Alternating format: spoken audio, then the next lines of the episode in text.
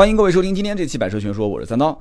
今天这期节目呢，跟大家聊一聊关于北京现代领动这款车。那我相信很多一些朋友，如果预算在十万到十五万这个区间，选择一辆家用的中型车啊，一辆正常的宜家宜商的三厢轿车的话，我估计有人是会比较这款车，因为这个区间的可选车型还是比较多的，所以呢，能够被大家能看上说备选，我觉得已经是非常不错了。那么作为首选的话，那我估计啊，如果真的是对于外形、对于配置、对于这个车的品牌，它的一些相关的内涵有所了解的话，那么再去比其他的车型，可能也比较难啊。为什么？因为很多人对于一些品牌理念的认可度。他到了这个点上，你再想从这个圈子出去的话，就比较难。所以我觉得很多品牌都是这样，就是你不了解之前，很有可能你去对比来对比去有些犹豫。可是你一旦了解过之后呢，可能你就会很难再说从这个圈子跳出去。那么其实，二零一六年三月份上市的这个领动呢，你看它的尾标能看到是伊兰特的这个英文字样，它是伊兰特的第六代车型。二零一五年的时候是在洛杉矶的车展上发布，那么在国内呢，就是一六年的三月份上市。它主打的是紧凑型车这样的一个市场。国内目前销售的这个版本，它的外观和国外算是第六代的伊兰特了啊，在国老外肯定是没有中文这个名字叫做领动嘛。那么整个设计还是保持一致的。那么相比较目前，呃，它的第五代的伊兰特车型就是朗动。整个车从造型上来讲，应该说设计更加偏运动化啊，更加偏时尚。所以很多人在微信、微博上也会问说，领动、朗动怎么选？其实呢，非常容易选。首先，这是两代车型，你如果是希望更新一些的技术、更新一代的这种造型设计的话啊，包括大小其实也是有区别的。你就是选领动没有错，本身其实性价比就不错了。你希望更高一些，然后呢偏居家一些，而且你一定要去。看清楚它的外观和内饰，你更偏向于哪一个？从外观上来看的话，就不用说了，两个车放在一起的话，啊，领动是更偏设计更激进一些，而且更偏运动偏时尚。那么朗动呢，其实是更加的居家啊，相对来讲设计偏中庸一些。但是呢，你打开车门之后会发现，朗动和领动的内饰设计差别比外形设计还要大得多啊。朗动的整个内饰设计更加有一些这种线条感，但是这种线条感呢，不是像呃，就我们现在看到的第六代的伊兰特，就是领动。它是线条整个相对来讲是平直为主啊，平直，然后整个的中控台上深下浅，双色搭配，整体是一个双层的设计。但是你再看朗动就不是，朗动的整个线条还是啊曲线比较分明，而且整个的中控台的设计是以造型为主啊，就功能区的划分不会像领动的那么的清晰。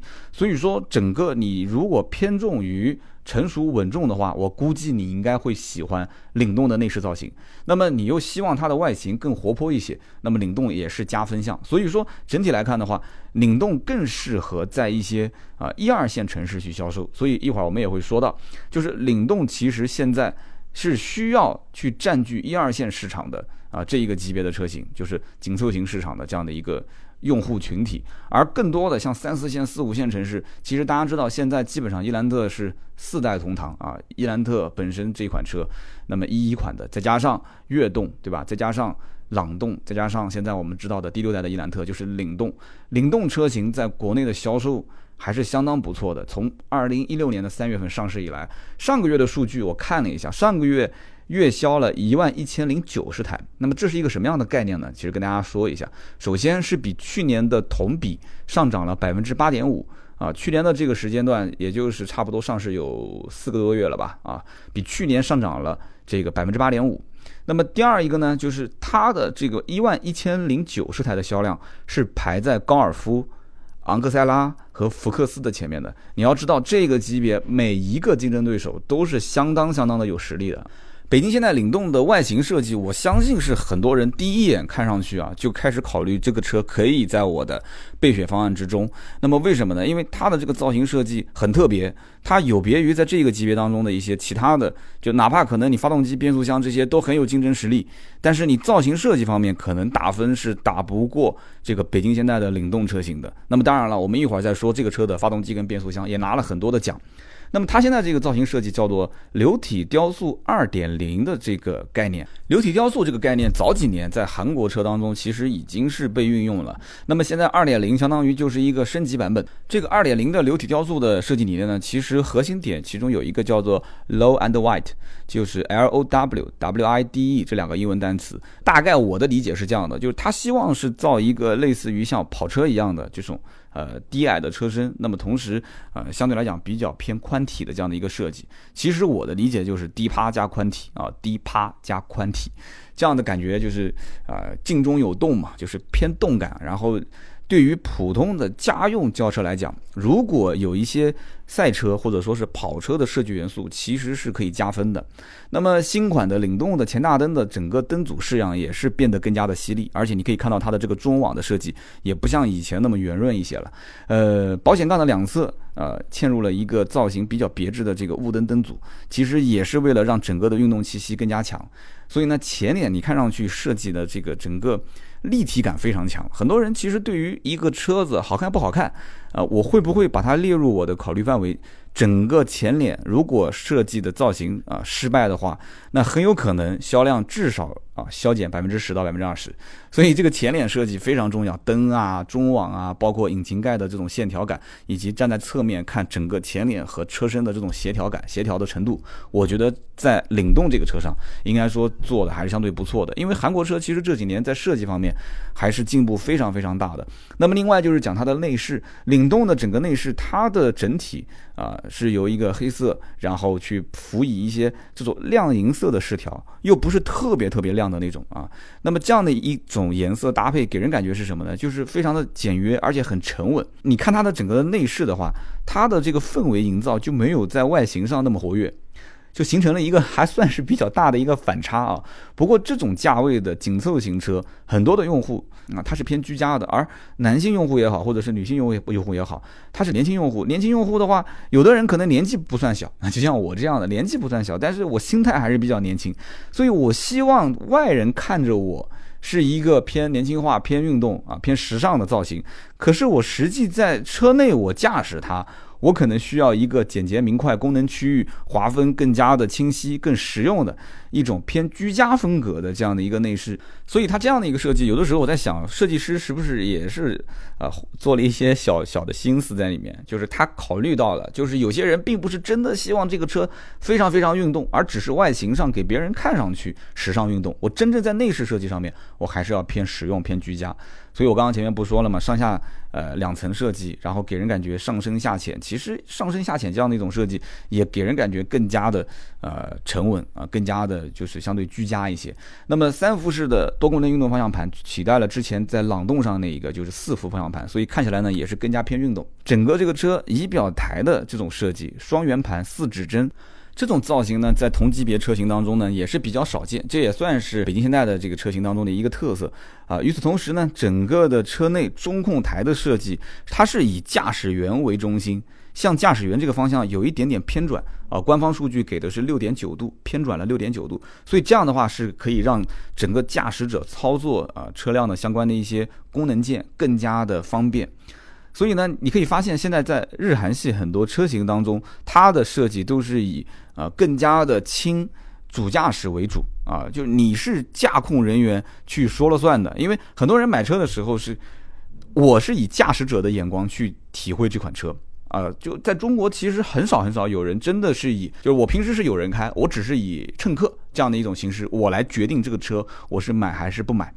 大多数，我可以说百分之八九十甚至九十以上的人，他是以驾驶者的姿态，我买这个车就是我来开的，以这个姿态去选择。所以，这种把整个的中控台的设计偏转，差不多有六点九度的样子，然后，然后呢，让整个的驾驶人员能够更方便的去操作，我觉得是可以加分的项。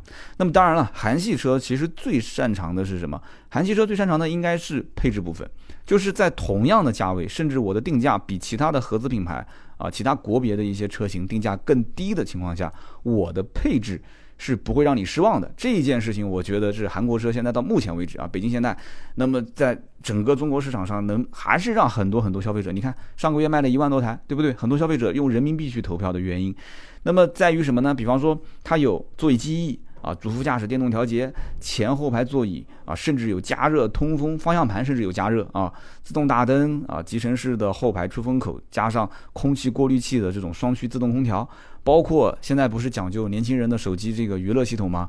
苹果的 CarPlay 啊，安卓系统怎么办？安卓系统，百度的 CarLife 啊，两套智能设备这样都可以连接，都给你配上。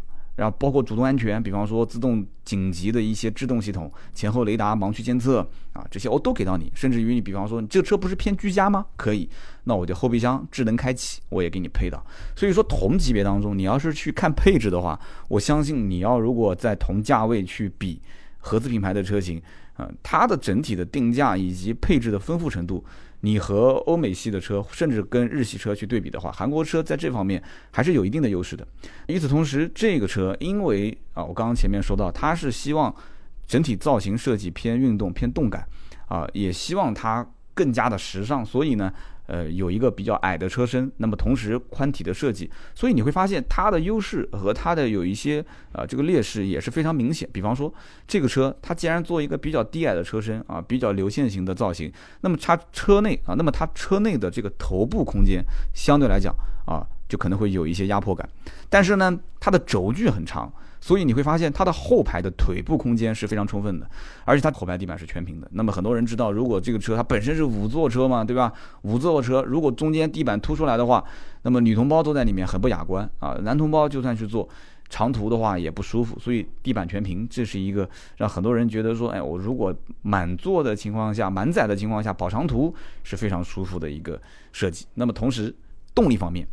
这个车呢，现在目前配的是一点六升啊，包括一点四 T 啊，这是新引入的一个动力总成一点四 T 的这个就是涡轮增压的这样的一个发动机，所以它是两套动力总成。其实严格意义上讲是三套，因为它的手动挡的一点六是一个低功率的发动机。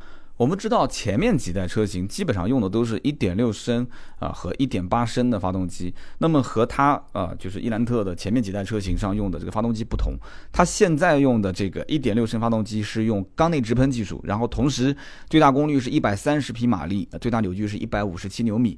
然后与之搭配的是一个六速的自动变速箱，六 AT。那么还有一套动力总成呢，就是一点四 T 加七速的 DCT 双离合。这一套动力总成啊，可以带来一百三十匹马力，其实跟一点六升的这个马力是一样的，一百三。那么扭矩是两百一十牛米。怎么选？其实很简单，我经常建议大家是这样子的，就是你如果平时经常在市区开。长途不多的情况下，选 1.4T。如果你经常跑长途，但是你市区开的不多的话，或者说你的驾驶环境道路非常的不拥堵啊，有一些城市我知道的，有一些小城市可能它本身上下班高峰期也不是特别拥堵，然后呢，呃，生活节奏比较慢，平时可能跟家里人一起经常出去玩玩啊，自驾游什么的，你就选择1.6升啊，1.6升。所以这就是一个涡轮增压车型和自然吸气车型的一个最。简单的选择哪一个更适合自己的方式，我觉得不仅仅是在选领动这个车型上，选其他的有自然吸气总成也有涡轮增压总成的车，我觉得都可以按照这样的一个方式来选。那么领动现在这个车型在整个家族当中，我个人觉得啊，它上接名图，下接朗动，它是一个承上启下的一个车型，而且你可以去看它的售价。基本上是无缝对接啊，无缝对接。很多人也不是经常会问嘛，说朗动和领动怎么选啊？甚至有人问领动和这个名图怎么选？就是领动如果选到高配，跟名图其实价格也差不多了。那我个人给的建议是这样的：偏居家、偏中庸、偏实用，你就选朗动。就你的预算可能将将就在朗动跟领动上下这么一些。呃，我建议啊，如果没有太大压力，你就选朗动。而且嘛，最后我也会说。呃，现代在展厅里面这种金融方案啊，免息啊，低利率啊，还是有很多的。其实你就是稍微咬咬牙上一下领动也没什么问题。但是有些人呢，他的预算本身比较充足，他可以在领动和名图之间选。那我个人是这样想的，就是买车呢，能往上够，那肯定往上够，对吧？我记得我二零一四年第一期节目我在说的时候，我就是这么讲的。我说买车跟买表很像。啊，就男人给自己的一个礼品，或者说家里面添购了一辆大件，那你能往上够，你就往上够一够，你能够得上名图，那就说明什么？说明你可能对于空间啊各方面你会有要求。那么将来你可能在很长一段时间内，你可能领动开个两三年，但是你买个名图，你可能能开到四五年甚至五六年。所以呢，你可以往上购一购，金融方案什么的也很多啊。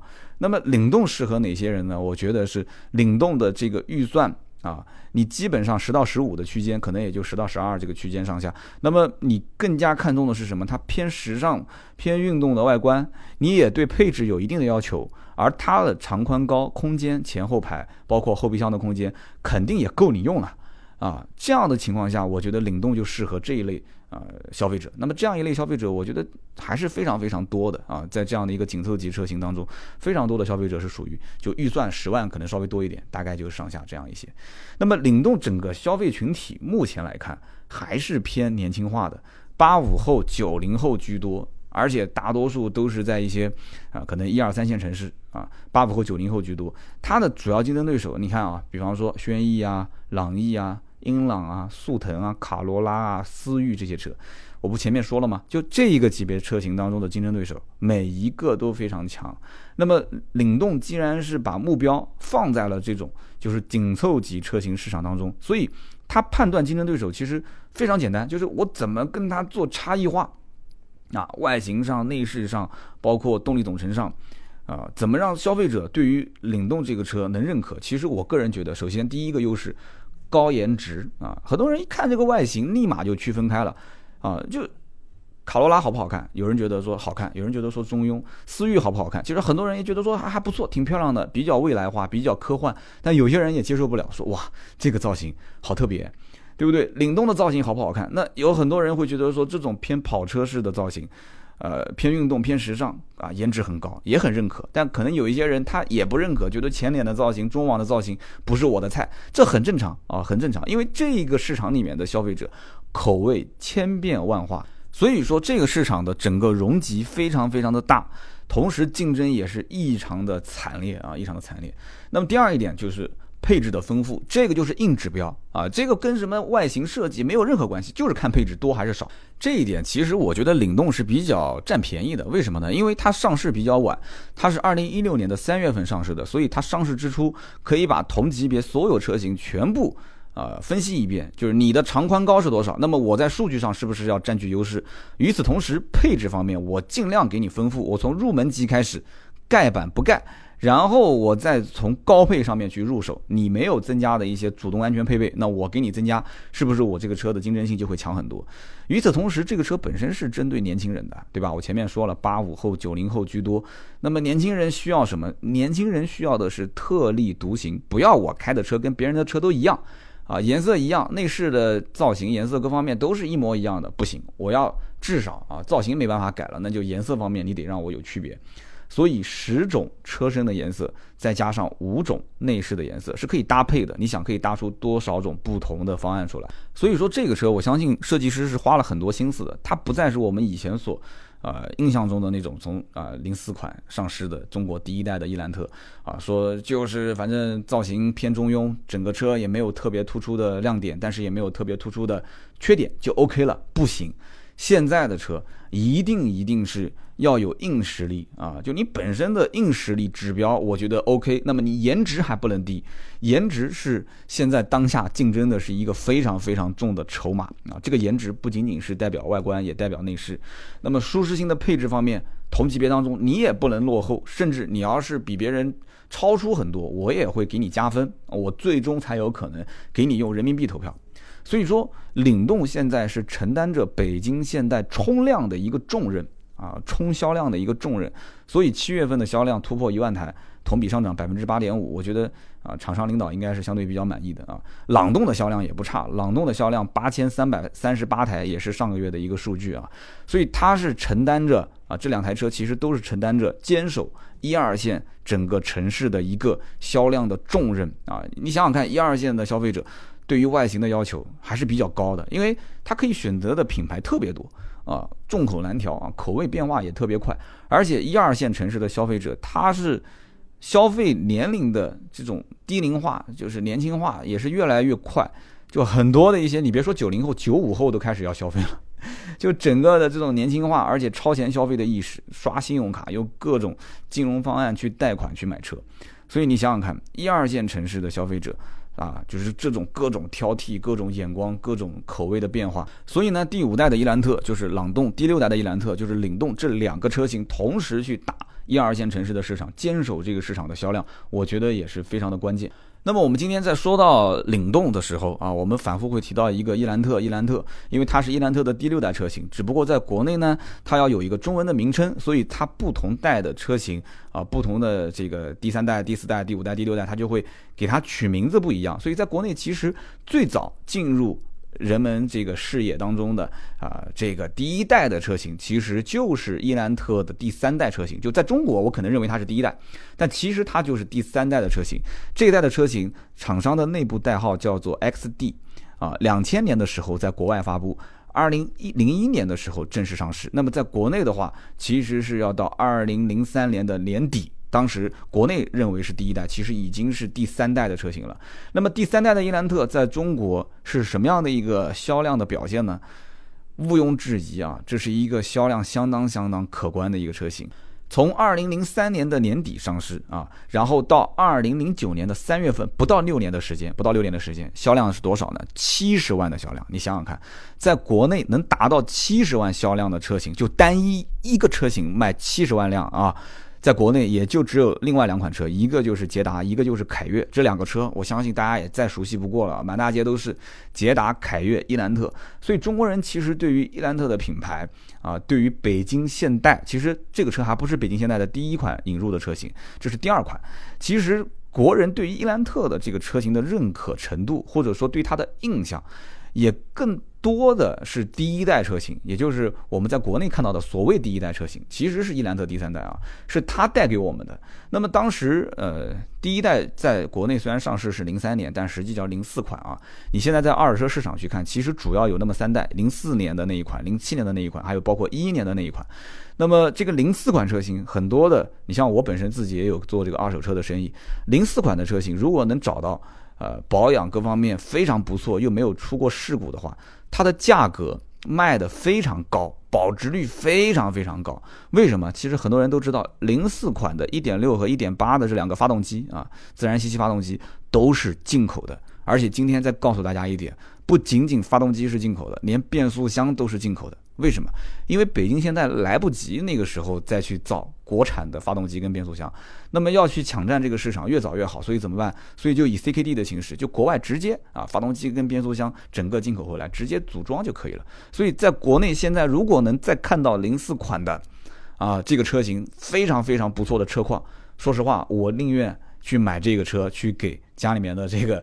呃，家人去开，我都不会去选其他的什么后面的什么一一年、一零年，甚至零七、零八年的一些车型。这个变速箱我看中它，我觉得性价比很高，因为到了这个年代了以后，它的相关的二手车的溢价能力啊，毕竟是已经啊打消了很多的一些溢价嘛。但是这个发动机跟变速箱可以使用的年份和公里数，我觉得远远是不止。今年是一七年，远远不止这十三年，而且很多家用轿车其实公里数也不是特别多。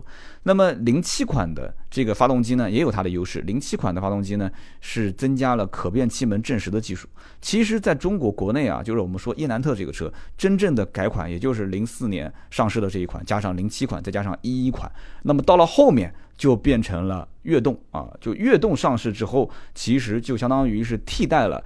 原来的伊兰特的这个价位，然后再把伊兰特，呃，整个的价位打低，打在大概现在十万块钱以内的这个价位，去跟其他的下一个级别的车型去竞争，对吧？跨级啊，越级去竞争。那么悦动上市了一段时间之后，朗动就替代了悦动啊，朗动价格就替代悦动的价格，悦动价格在变低。那么现在领动又上来了，领动其实就是也不能算是替代吧，就领动的打的这些人群就更偏年轻化，更偏时尚。啊，更偏运动，所以现在即使到 4S 店去买领动这个车，我相信很多人看到尾标写着伊兰特，心里面其实还是比较满意的。为什么？因为首先这个车造型已经是与时俱进了啊，更偏运动、偏时尚。那么内饰方面也是经过了这么多代的变化，设计也是让很多人觉得说啊很沉稳。那么同时也是能够接受的那种。相对来讲比较居家啊，比较耐看的这样的一个内饰。那么伊兰特代表什么？其实代表着在二手车市场当中，它会有非常非常不错的一个保值率。那么同时也代表着什么？代表着这个车是皮实可靠的。你想一想，从当时零三年年底上市到现在十四年的时间，在中国这个车型不断的进化啊，记住了，是在中国进化。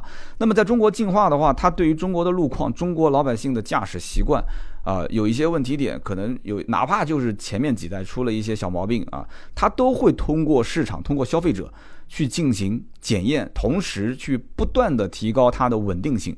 其实伊兰特它代表着什么？其实对于老百姓心目当中，代表就是省心、耐用、经济实惠、油耗不高，对吧？然后配件到处都是。修个车，我相信你开个伊兰特到任何的修理厂，那么任何的一个修理厂的技师啊，只要有那么个两三年的修理经验，绝对是会修这个车，而且零配件不管是原厂的还是副厂的都特别多。所以这个车辆，我相信买它的人其实看中的也是啊，开起来比较舒服，整个底盘啊舒适性不错。而且我曾经在微博上发过北京现代的就是出租车当时的一个小视频，跑了将近一百万公里。你现在跟出租车司机去聊天，其实他们也会给你一个反馈，就是就是韩国车北京现代的车型，它的整个底盘感觉就是开起来更舒服，而且不太容易出毛病啊，比较扎实。也比较省心，所以现在很多老百姓啊也知道这个级别竞争非常的激烈啊，非常非常的激烈。很多人在选车的过程当中，光是拼性价比，其实也很难了。现在，什么叫性价比？国内自主品牌其实很多车它都是在加大、加高、加宽，同时增加配置。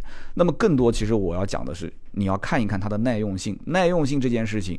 并不是一天两天啊，甚至是一年两年是可以检验出来的，它是需要一个非常非常长的周期。所以伊兰特的这个品牌啊，我们今天聊的这个车叫领动，其实就是伊兰特领动这个品牌在中国这么多年，其实它是不断不断的在给自己的进化啊，在给自己进化，不断不断的在升级自己啊。看似不太完美的一些地方，所以呢，啊，很多人知道现在在国内买车是希望买个什么车？买一个合资品牌是吧？很多人觉得说我开个合资品牌出去，最起码我感觉好像有那么一些面子，啊，不太会别人啊被别人讲说，哎，怎么还买一个国产车？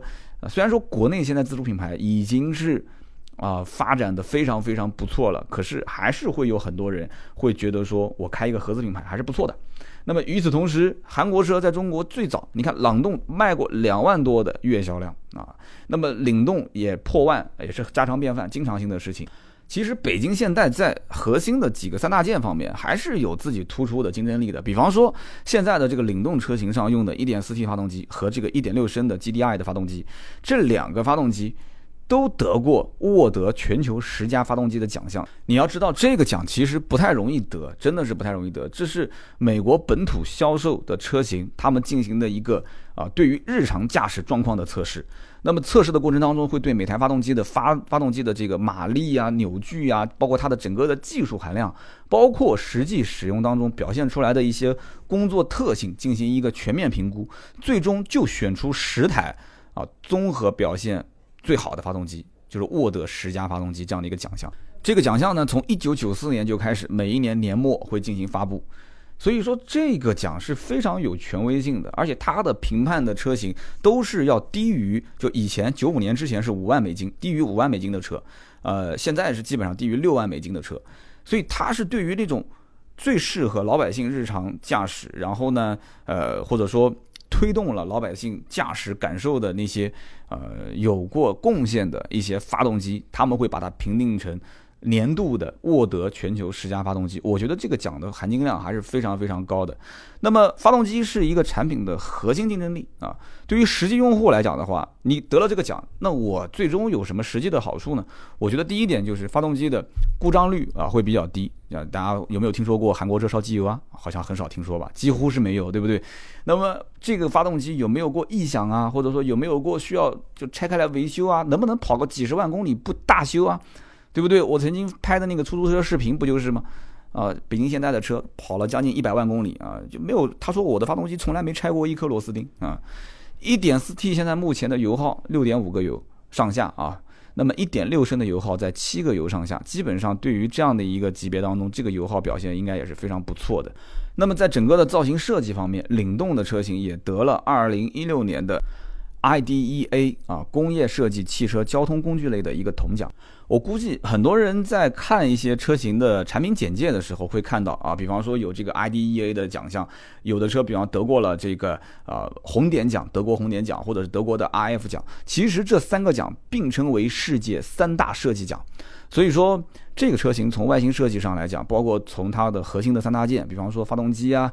那么它都是有核心的竞争力的，那再加上这个车的安全评定的标准，它得的是 RIHS，就是美国的公路保险协会。我估计很多人应该了解，除了美国的这个 RIHS，包括欧洲的 ENCAP，对不对？这两个都是在。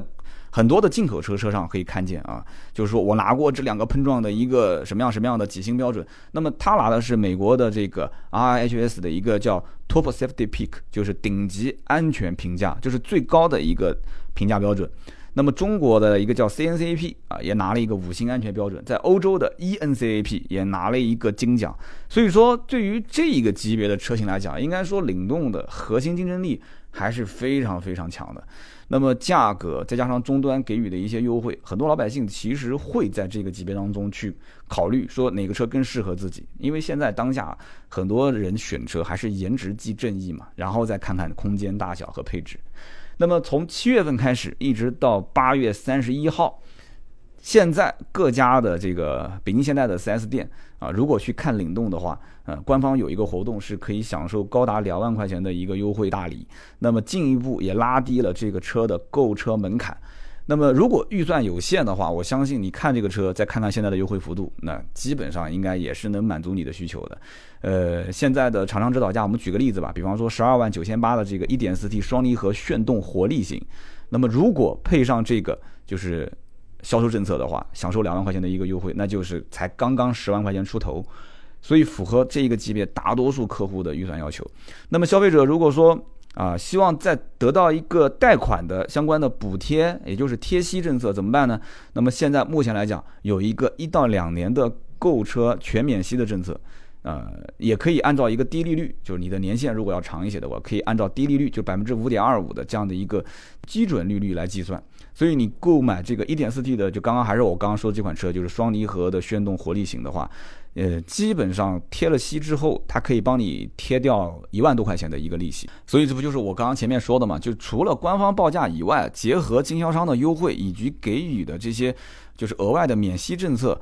呃，其实你算下来，这个车真的打折力度还是非常非常大的。而且，北京现代现在全系提供的是五年十万公里的一个超长质保。五年十万公里，我相信这也基本上是绝大多数的老百姓的一个换车的周期了。那么节目最后呢，跟大家也说一说，七八月份现在是一个传统的销售的淡季。那么过了八月份，到了九月中旬之后，就开始会迎来一波呃买车的高峰了，因为大家会就着快到十一了嘛，所以。传统的销售淡季，厂商一般会出一些政策，啊，去配合经销商，因为这个时候经销商要有信心嘛，厂商需要给予他们信心，所以像这一类的活动，就是厂商贴补给经销商，其实换句话讲，就是贴补给客户的这样的一个优惠幅度。其实换句话讲，错过了那就等明年，明年的淡季，就是这样的一个概念。所以呢，如果近期有购车需求的话，可以去 4S 店看一看啊。就是这个时间段很容易爆出一些厂商给予的这种政策，你可以拿到手，然后结合下来会发现，比至少上半年的价格政策要好的非常非常多。